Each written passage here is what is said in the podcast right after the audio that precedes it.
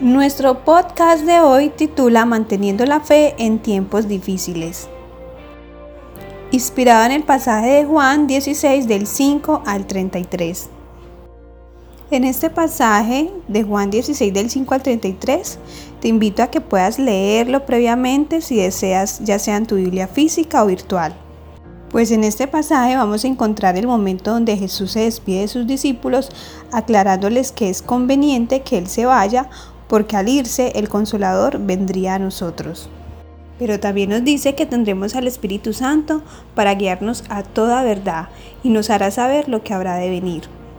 Además, nos dice algo precioso y es que lloraremos y nos lamentaremos, pero que esas tristezas se convertirán en alegría.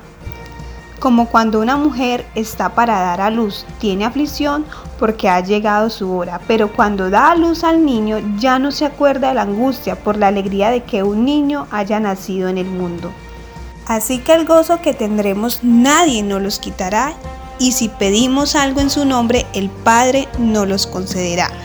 Y que a pesar de que en este mundo tendremos tribulación, debemos confiar porque Él ha vencido el mundo. Jesús continúa hablando sobre su regreso al Padre y la venida del Espíritu Santo. Aunque las escrituras señalan todo lo que el Hijo del Hombre debía padecer, Jesús sabe que la tristeza los invade y busca consolarlos y darles esperanza. Por eso nos invita a reflexionar sobre los textos en los que Jesús habla de la venida del Espíritu Santo. Hoy vemos a los discípulos tristes cuando Jesús habla de irse y por eso Él los consuela. Es muy comprensible la tristeza de los discípulos. Nunca es fácil separarse de las personas que amamos. Sin embargo, Jesús habla de su partida como algo necesario, es decir, nos recuerda que todo tiene un ciclo, un tiempo y un propósito. Ya que para poder avanzar es necesario dejar atrás algunas cosas porque vienen otras más adelante. Al final, todos somos pasajeros por este mundo, así que aprendamos a controlar el desconsuelo que muchas veces nos impide ver los planes de Dios en nuestras vidas. Mantengamos fija la mirada en la promesa de la vida eterna y caminemos día a día con paso firme para encontrarnos de nuevo con Dios. La prueba que venía era doble. Por un lado, los discípulos sentirían tanto miedo que al ver la turba que llegaría a pesar a su maestro, estos huirían dejándolo solo a aquel a quien habían prometido que estarían con él en el momento de la prueba. Además, el hecho de haberlo abandonado les cargaría de gran culpa ya que no apoyaron a su maestro al cual tanto amaban. Por otro lado, también Jesús enfrentaría la muerte solo, todos los abandonarían y sus enemigos harían escarnio de su vida. La verdad es que oír esto debió haber sido muy triste para los discípulos, ya que lo menos que querían era fallarle a su maestro. Pero la realidad era esto, y el Señor se los comparte con anticipación lo cual nos enseña que en la vida cristiana habrá momentos de duras pruebas, difíciles situaciones que nos tocará pasar. Pero esto es parte del camino que tenemos que recorrer en el Señor. Sin embargo, ¿cómo enfrentar esas pruebas o cómo enfrentar las pruebas? ¿Cómo debemos enfrentar y superar los momentos difíciles de nuestra vida?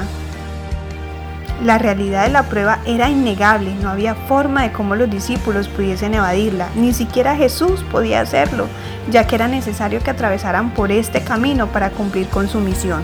Como vemos, las pruebas difíciles pueden venir a nuestra vida y todo esto ocurre para que aprendamos a confiar más en el Señor, ya que Él está dispuesto a darnos siempre la victoria, pero entonces Vuelve la pregunta, ¿cómo podemos hacer frente a estas pruebas difíciles en nuestra vida y superarlas?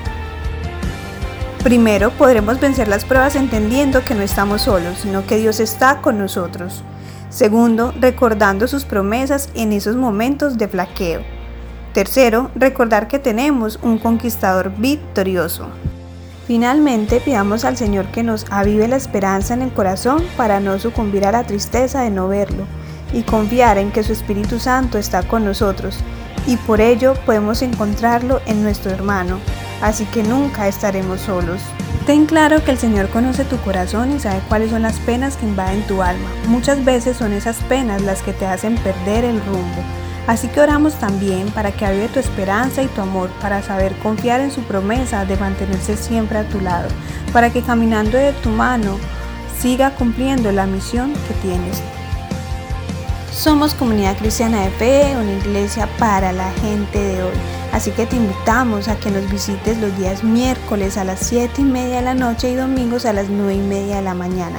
O visita nuestras páginas www.comunifuraba.com. Voy a ver la victoria.